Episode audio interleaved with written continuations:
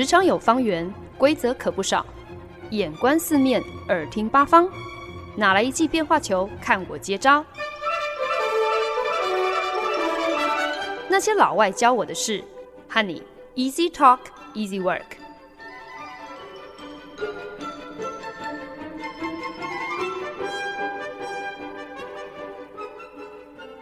您现在收听的是《那些老外教我的事》，我是焕恩。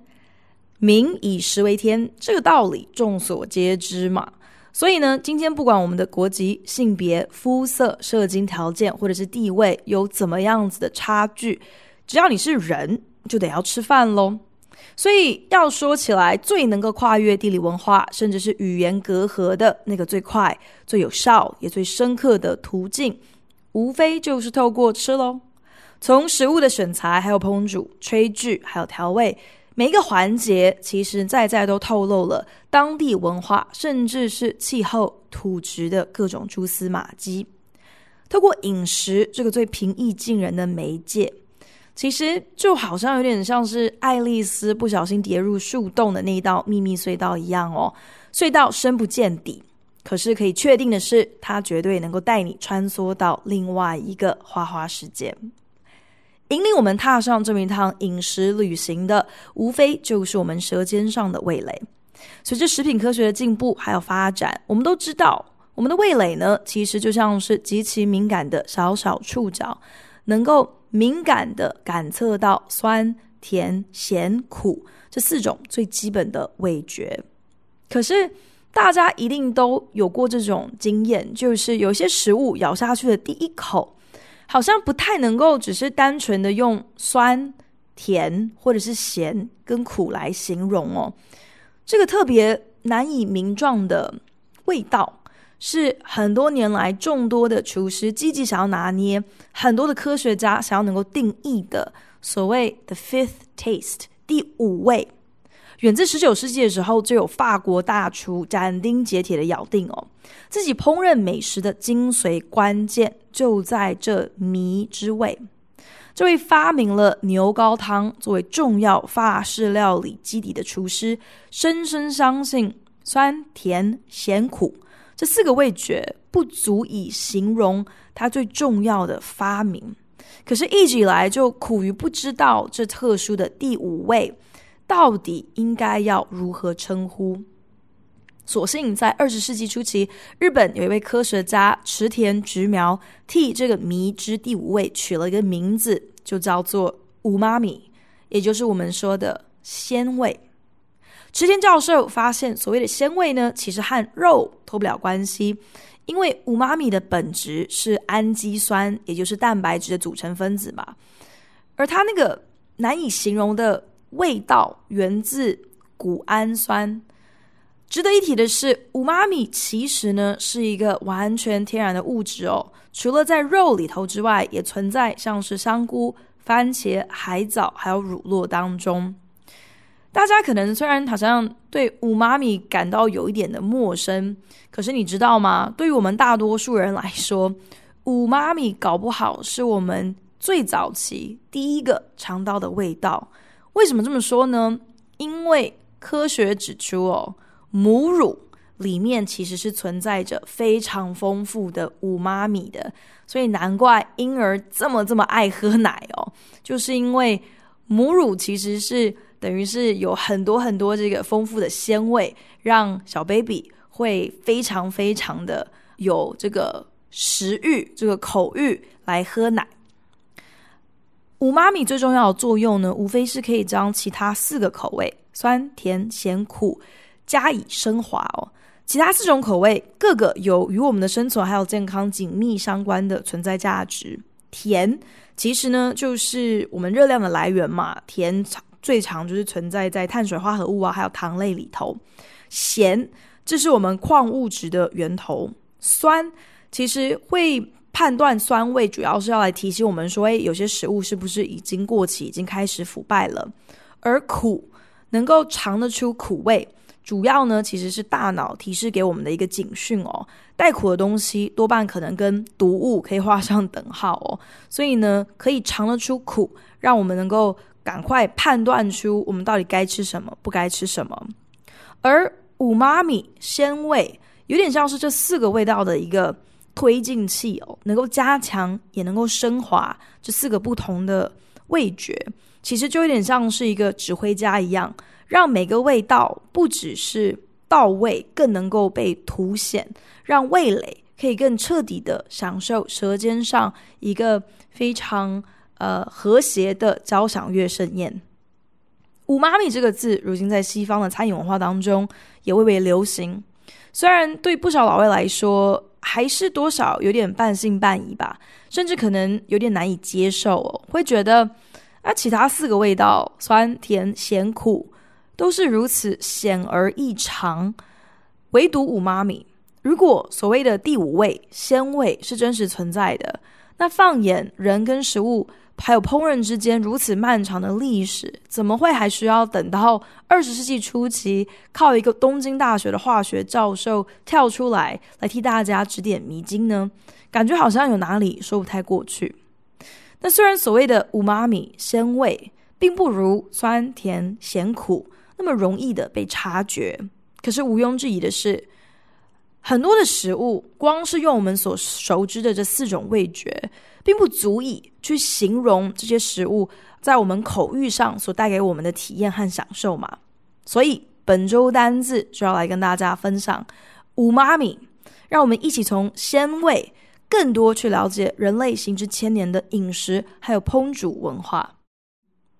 池田教授的妻子烧了一手好菜哦，所以呢，池田他特别钟爱妻子的日式上汤，就是柴鱼昆布熬煮的高汤。一直以来呢，池田他非常的好奇，为什么这么简单的汤头，也能够替蔬菜注入一种几乎类似肉才吃得出来的鲜味。他的研究发现了五妈咪的存在，而且呢，他更发觉他可以从海藻萃取五妈咪的鲜味来源哦，也就是谷氨酸，可以从海藻当中呃提炼出一些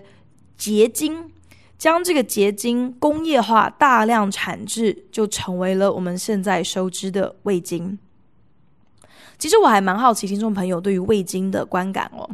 从小到大呢，我就常常听到身边的人会带着一个介于抱怨跟得意的口吻，就说啊，自己的体质啊是天生的味精雷达，只要吃到一点点的味精呢，就会口干舌燥个一整天，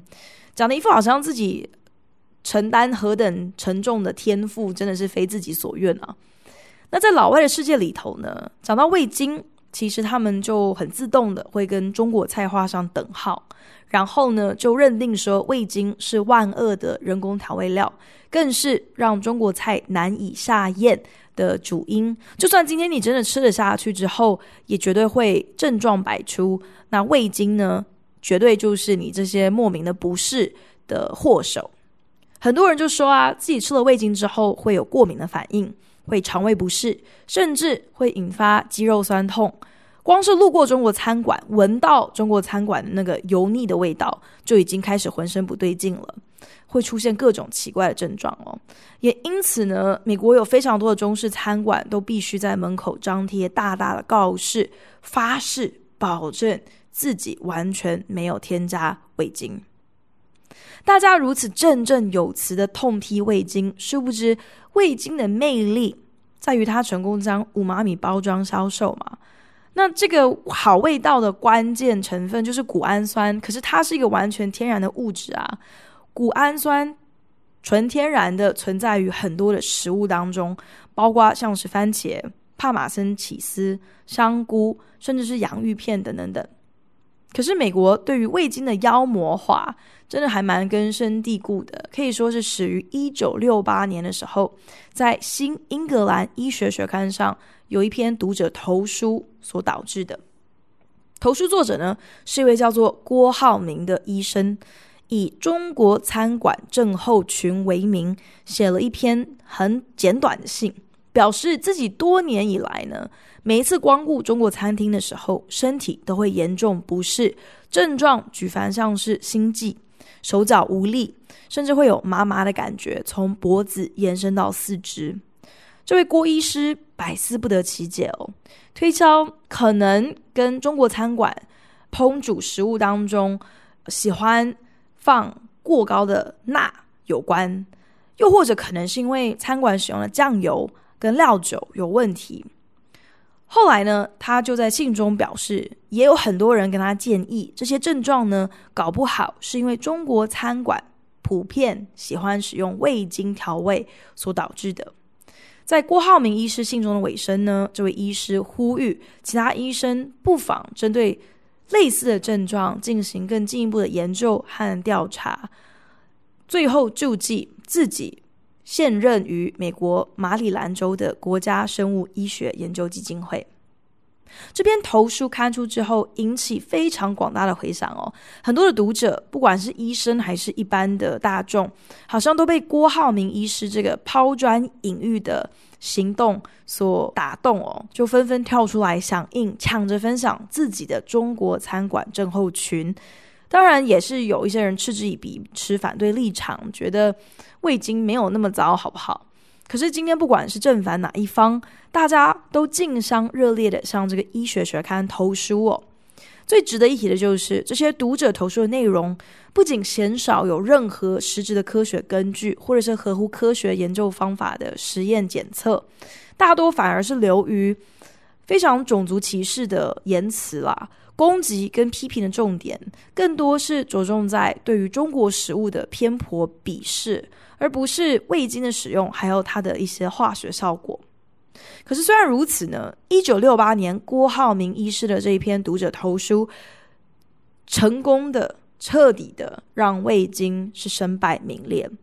正式奠定了味精就是所有调味料当中的过街老鼠。听到这边，大家可能会觉得。哇，这无疑就是早期这个假新闻 （fake news） 的一则警示故事吧。当大家透过一个有威信的媒体开始散布完全没有经过证实的揣测，你可能会引发莫须有的空前恐慌，助长完全是立基于种族歧视的偏见，导致一个清白无害的调味料就此一辈子要背负着洗刷不清的臭名。但是，听众朋友，你们知道吗？这竟然不是这个历史故事最让人拍案叫绝的发展。如果我告诉你，那位投书指控味精有害身体健康的郭浩明医师，从头到尾根本就不存在呢？如果我再告诉你，味精被这样子妖魔化，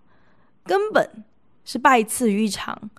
无聊朋友之间荒谬的打赌。那篇重要的学术期刊的投书，完全都是捏造的谎言呢！哇塞，这才叫做真正的剧情急转直下吧？大家怎样想都没有想到，无聊如味精的历史故事，竟然可以这么有戏。去年一月，高龄九十七岁的骨科医生 Howard Steele 在自己的母校杂志上公开承认，自己就是当年那个投稿。抹黑味精的郭浩明医生，那篇读者投书只不过是他跟好朋友之间的一场打赌，内容完全虚构，毫无根据可言，不过是开个玩笑罢了。Still 年轻的时候呢，有一个医师好朋友，总喜欢调侃他，说骨科外科医生 算哪根葱啊，绝对没那个本事，能够在像《新英格兰医学学刊》这种权威刊物上发表研究。于是呢，就跟 Steel 打赌十块钱，说他绝对没有办法在这个学刊上头，呃，去刊出任何的内容。Steel 就决定接受挑战啦。当时还年轻的 Steel 常常跟这位朋友在中国餐厅聚餐哦，暴饮暴食又饮酒过量，所以也难怪每一次上完中菜馆子都浑身不舒服嘛。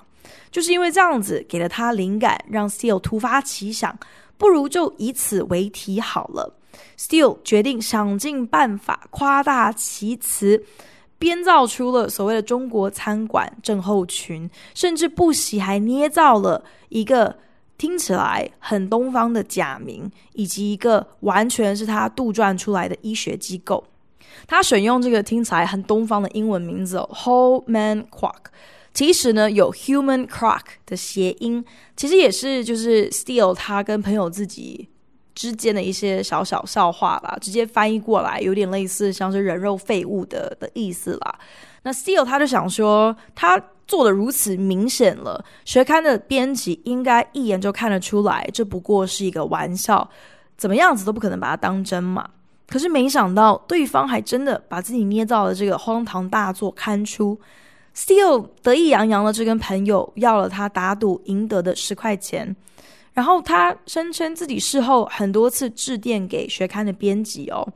说：“哎，既然赌局胜负已定，还是赶快早点撤掉这篇文章，毕竟是他虚构捏造的，省得造成大家的误会。”但是没想到，编辑却甩都不甩他。五十年过去了，Still 现在才有了这么一番告白，到底是可信还是不可信呢？可能就要见仁见智喽。这一切听起来是何等的荒谬，而且事隔如此多年，你才跑出来承认自己曾经是欺哄整个医学界的这个谐星少将。好了，如果这又是另外一个谎言，好像也说不太过去诶。因为毕竟，不管 Steele 到底是当年说了谎，还是现在说了谎，他从中又能够得到什么样子的好处呢？这恐怕也就要成了一个无解的悬案。因为 Steele 在分享完这个等于是科学界饮食圈天大的一个骗局之后呢，就在去年九月辞世了。未经的故事峰回路转，说到这里。竟然还有一个大家都没有意料到的大转弯，就是有记者事后查证哦。虽然 Steele 声称自己就是当年投稿的郭浩明，可是，在同一时期，的确有一个叫做郭浩明的医生存在。而且最诡异的就是，这个郭浩明医生确实是在马里兰的国家生物医学研究基金会工作。有没有这么巧的事情？呃，Steele 口口声声说他捏造的医疗机构竟然是真实存在的，只能够说啊，天下怪事还是无奇不有哦。这个未经故事唯一的重点，恐怕就只有未经真的没有大家想象的那么毒辣，好吗？不要再继续这个污名化他、妖魔化他了。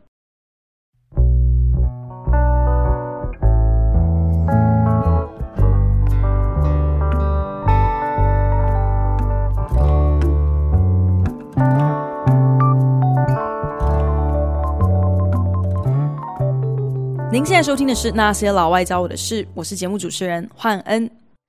我发现自己如果难得有上健身房的动力跟机会的时候呢，特别喜欢边运动边收看各种美食烹饪节目哦，觉得那是一种很实在的动力。看着荧幕上油光满面的烤乐排，还有肥滋滋淋上浓稠酱料的猪排。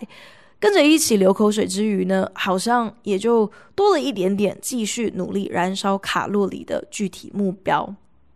这年头，美食节目可以说是电视圈的一级战区哦。除了我们最熟悉也最常见的单一淘汰赛制的烹饪比赛节目之外，或者是有名厨师的烹饪个人秀，其实现在也越来越多出现比较是以教育导向，或是。传讲饮食文化为主，几乎可以说是用一个纪录片手法来拍摄的美食影集。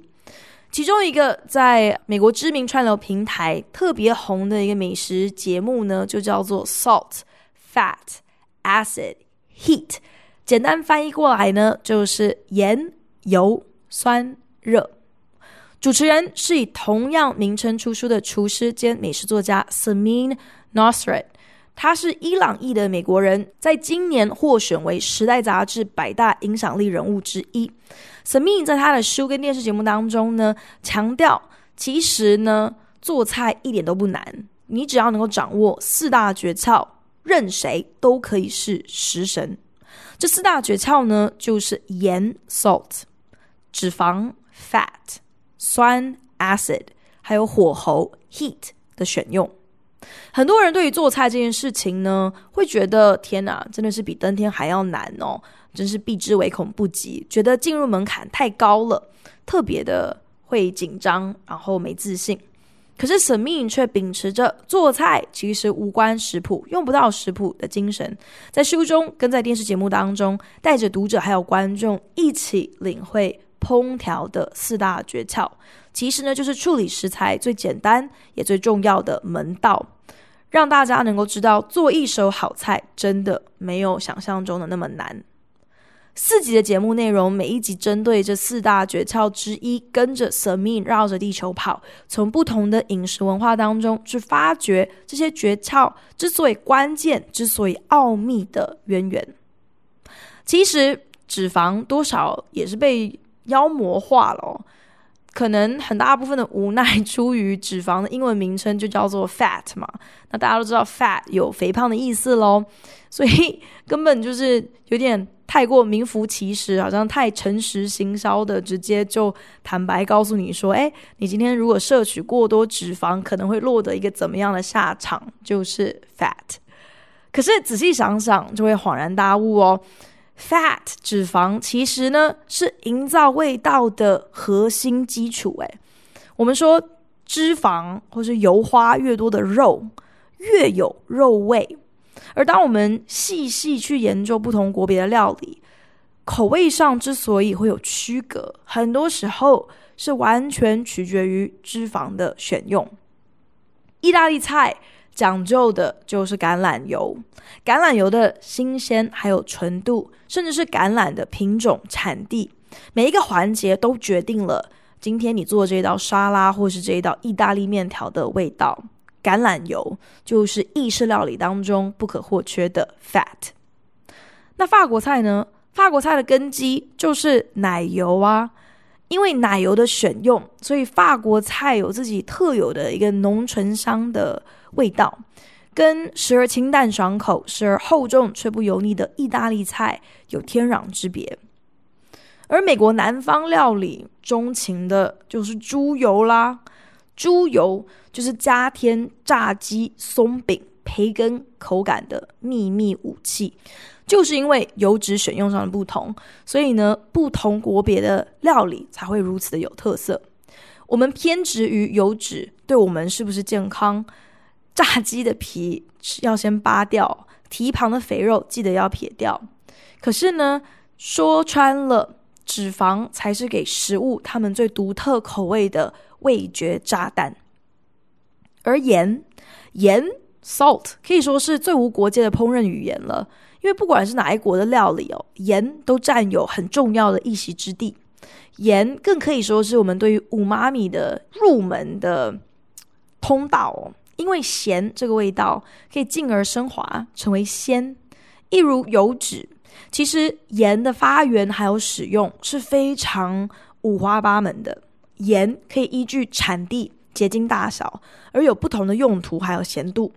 当你用盐腌制卤制肉品的时候，其实呢就是在替食品释放出更多的乌妈米，释放出更多的鲜味。透过盐来解构肉。释放氨基酸，也因此烹煮后的呃事先有腌制过的肉会特别的软嫩，特别的入味。至于酸 acid，很多时候呢，酸扮演的角色是一个平衡味觉的呃秘诀哦。英文当中有一个说法，就叫做 mouth watering，就是你的嘴巴里都是水，其实就是垂涎欲滴的意思啦。值得一提的是。最能够让我们情不自禁口腔分泌口水的，竟然就是 acidity，就是酸这个味道。大家知道吗？因为我们的生理构造真的很奇妙，会为了要保护我们的口腔还有牙齿不会被酸性的外来物腐蚀，所以呢，生理反应就是会自动分泌唾液来中和。你口中的酸性的东西，也正因为有这样子天生的一个生理作用哦，在烹饪上头，其实更应该好好的来利用 acidity，好好的利用酸性去带出美食的好味道和我们的好胃口。最好的范例呢，无非就是美乃滋这个调味料，虽然呢 可以说是集油脂为大成哦，可是它最让人上瘾的口味。其实是来自它的酸，来自它的 acid。它的 acid 通常是使用柠檬汁的酸醋的酸，有的时候还会加芥末的的酸度哦。也正因为美乃滋的酸性，所以缓解了蛋黄还有橄榄油综合后的油腻，因此也提升了美乃滋特有的这个风味。真要说起来，善用烹饪四大诀窍：盐、油、酸、热，真正的关键。应该说就是中庸之道，你过咸、过油、过酸、过热都不好。美食的秘诀就是在食材料理上头，如何达到味道的和谐还有均衡。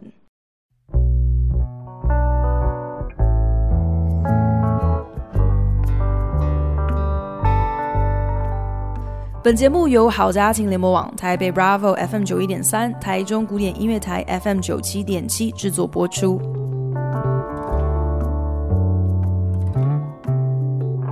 今天在节目当中跟大家分享的单字是“五妈咪”，也就是鲜味。这个有的时候真的是让人难以形容，到底是一个怎么样子味道的第五味。其实呢，天然就存在于很多的食物当中，包含像是肉啊、蔬菜、水果啊。那很多人会纳闷嘛，肉里头吃下去可以吃得出五妈咪这个味道，合理？因为我们刚刚有讲嘛，五妈咪的本质就是氨基酸的释放。那氨基酸就是肉的基本结构嘛。可是怎么会连番茄、香菇吃起来都很五妈咪呢？这到底如何解释？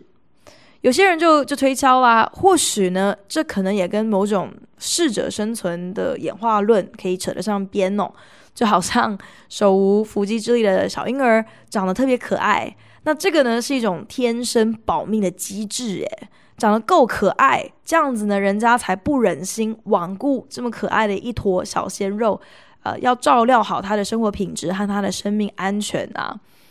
同理可推呢，番茄有的时候可能为了要延续命脉哦，先决条件就是要够秀色可餐，够好吃，才能够吸引人家过来借种，然后代为帮你广为散播嘛。五妈咪的发现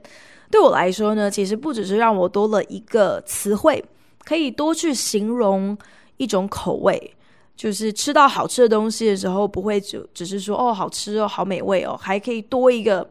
讲说啊，这个这个口感，这个味道真的是非常五妈咪。除此之外呢，我觉得某种程度上认识五妈咪，了解到它的存在，也可以是一种启示哦。所谓的慢工出细活，真的是彻头彻尾可以在五妈咪上面被实践。很多的发酵品溢满了，让人咬下第一口就会热泪盈眶的五妈咪。真的可以说是五妈咪的 flavor bomb，是五妈咪的这个味觉炸弹哦。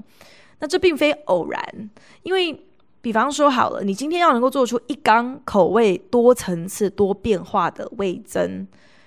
可能历时个两三年是跑不掉的。你将黄豆磨成泥之后，加入大量的盐巴还有酵母，封罐，让它在常温之下发酵、发酵、发酵，慢慢成为味增。你发酵越久，你的味道越多越有层次，陈年乳酪、风干腌肉，甚至是陈年酱油，也都是相同的道理。时间的催化，有的时候是急不得的。有些化学反应，真的就是要靠耐性，要能够沉得住气，等到开箱的那一刻，你就能够明白，就能够验收，原来那些等待的过程，一刻都没有白费。那当然了，山东馒头如我，呃，什么事情都要见微知著一番哦。当然，也就能够从五妈咪当中看到套用人生观的应用。与其说休息是为了走更长远的路，我觉得还不如说酝酿是为了走更长远的路。因为休息这个词感觉相对被动啊，你在休息，有点好像你就是停滞，完全没有在移动。行动的感觉，可是酝酿，我觉得反而好像更贴切的描绘着我们在等待升华的过程，并不是啥事都没在干，傻傻的坐在那边原地发呆耶。就好像一缸发酵中的味增，表面上好像很冷静，好像什么事都没有发生。可是其实，在封条之下，在那个瓮里面，那些酵母个个都卯起劲来在做工呢。我们人生当中的酝酿也应该要是如此啊，不见得需要怎样子大鸣大放啊，做出什么惊天地泣鬼神的壮举。可是至少要确保，任何我们在等待中的时间都没有白费，都不是枉然，我们都积极的在酝酿自己，在做工。油花特别漂亮的牛排，沾了番茄酱的薯条，刷上浓醇酱油的肉串，松露点缀的海鲜。以上这每一个都是五妈咪爆表的味蕾炸弹 （flavor bomb）。可是这些。